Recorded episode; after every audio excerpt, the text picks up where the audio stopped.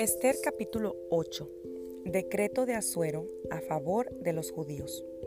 El mismo día, el rey Asuero dio a la reina Esther la casa de Amán, enemigo de los judíos, y Mardoqueo vino delante del rey, porque Esther le declaró lo que él era respecto de ella. Y se quitó el rey el anillo que recogió de Amán y lo dio a Mardoqueo. Y Esther puso a Mardoqueo sobre la casa de Amán.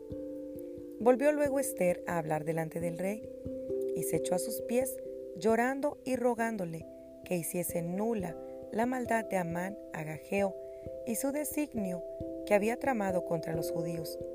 Entonces el rey extendió a Esther el cetro de oro, y Esther se levantó y se puso en pie delante del rey, y dijo, Si place al rey, y si he hallado gracia delante de él, y si le parece acertado al rey, y yo soy agradable a sus ojos, que se dé orden escrita para revocar las cartas que autorizan la trama de Amán, hijo de Amedata, Agageo, que escribió para destruir a los judíos que están en todas las provincias del rey. Porque, ¿cómo podré yo ver el mal que alcanzará a mi pueblo? ¿Cómo podré yo ver la destrucción de mi nación? Respondió el rey Asuero a la reina Esther y a Mardoqueo el judío. He aquí, yo he dado a Esther la casa de Amán, y a él han colgado en la horca, por cuanto extendió su mano contra los judíos. Escribid, pues, vosotros a los judíos, como bien os pareciere, en nombre del rey, y selladlo con el anillo del rey, porque un edicto que se escribe en nombre del rey y se sella con el anillo del rey no puede ser revocado.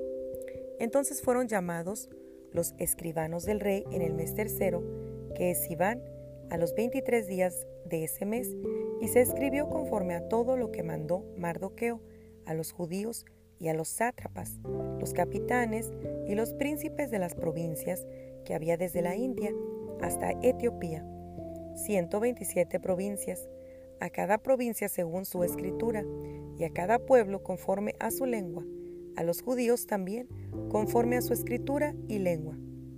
Y escribió en nombre del rey Asuero, y lo selló con el anillo del rey, y envió cartas por medio de correos montados en caballos veloces, procedentes de los repastos reales, que el rey daba facultad a los judíos que estaban en todas las ciudades para que se reuniesen y estuviesen a la defensa de su vida, prontos a destruir y matar y acabar con toda fuerza armada del pueblo o provincia que viniese contra ellos, y aun sus niños y mujeres, y apoderarse de sus bienes.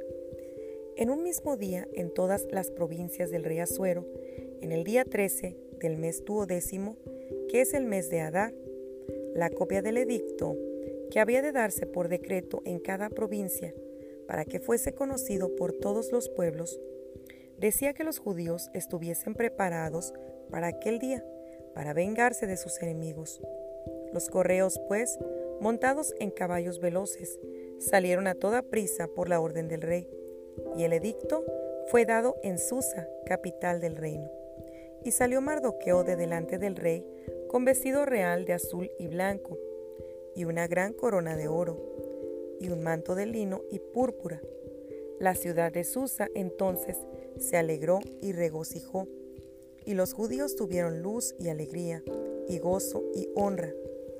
Y en cada provincia y en cada ciudad donde llegó el mandamiento del rey, los judíos tuvieron alegría y gozo, banquete y día de placer.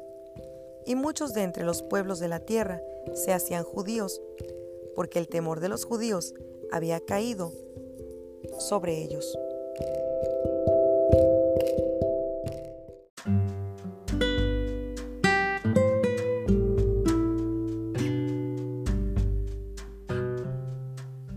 Esther capítulo 9.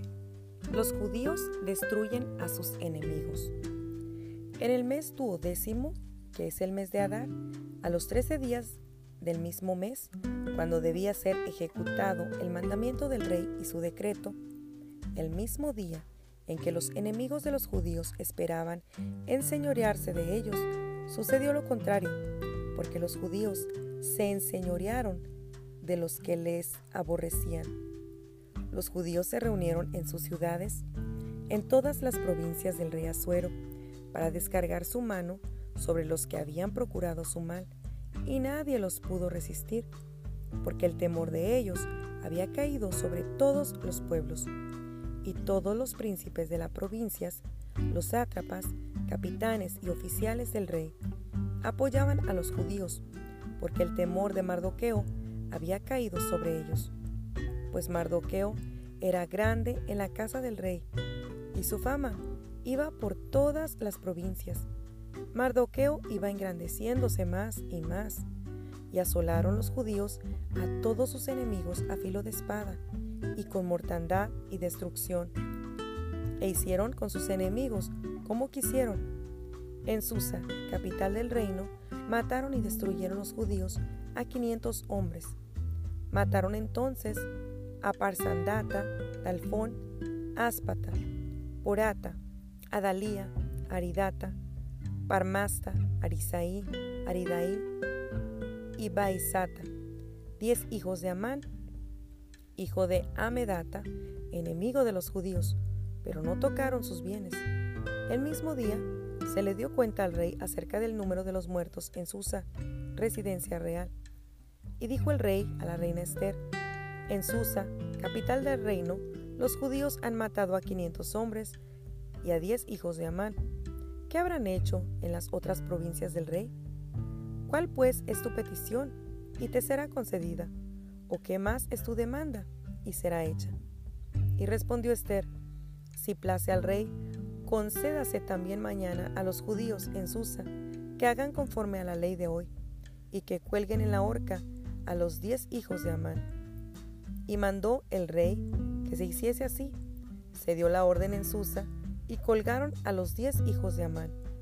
Y los judíos que estaban en Susa se juntaron también el catorce del mes de Adar y mataron en Susa a trescientos hombres, pero no tocaron sus bienes.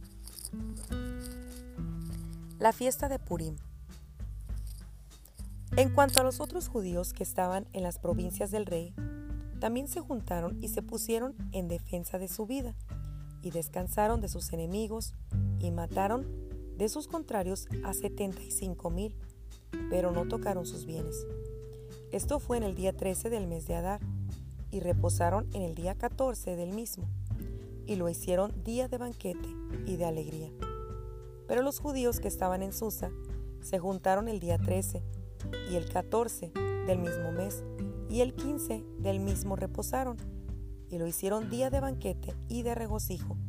Por tanto, los judíos aldeanos que habitaban en las villas sin muro hacen a los 14 del mes de Adar el día de alegría y de banquete, un día de regocijo y para enviar porciones cada uno a su vecino.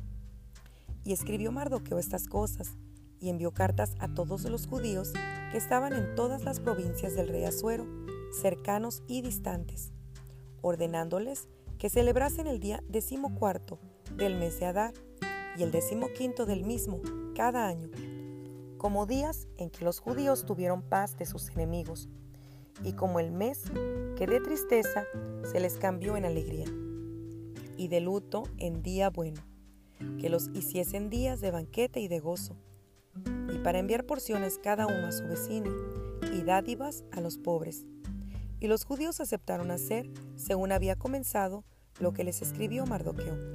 Porque Amán, hijo de Amedata, Agageo, enemigo de todos los judíos, había ideado contra los judíos un plan para destruirlos, y había echado pur, que quiere decir suerte, para consumirlos y acabar con ellos.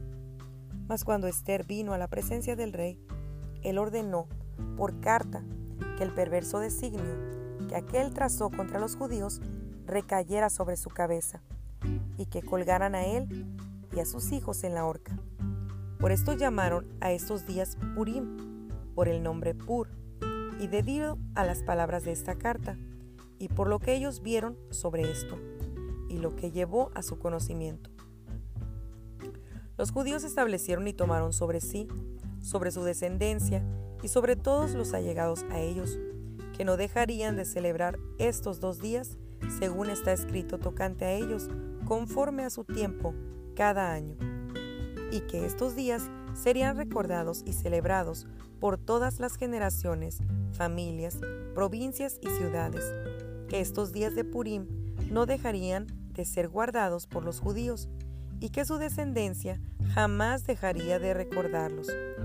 Y la reina Esther, hija de Abihail y Mardoqueo el judío, suscribieron con plena autoridad esta segunda carta referente a Purim y fueron enviadas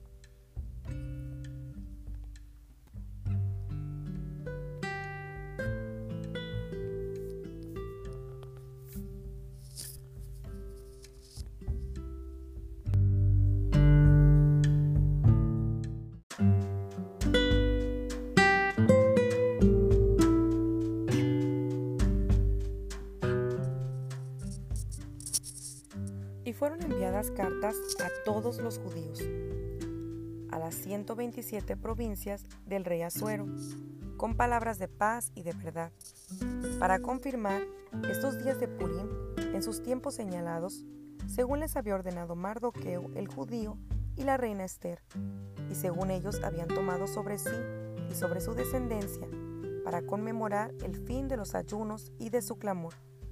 Y el mandamiento de Esther confirmó estas celebraciones acerca de Purim y esto fue registrado en un libro.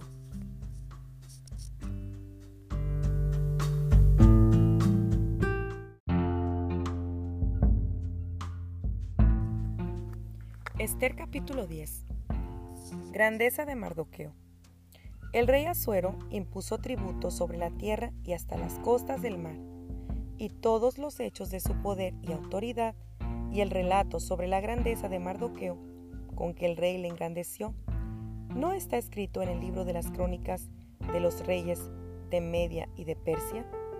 Porque Mardoqueo, el judío, fue el segundo después del rey Asuero, y grande entre los judíos, y estimado por la multitud de sus hermanos, porque procuró el bienestar de su pueblo, y habló paz para todo su linaje.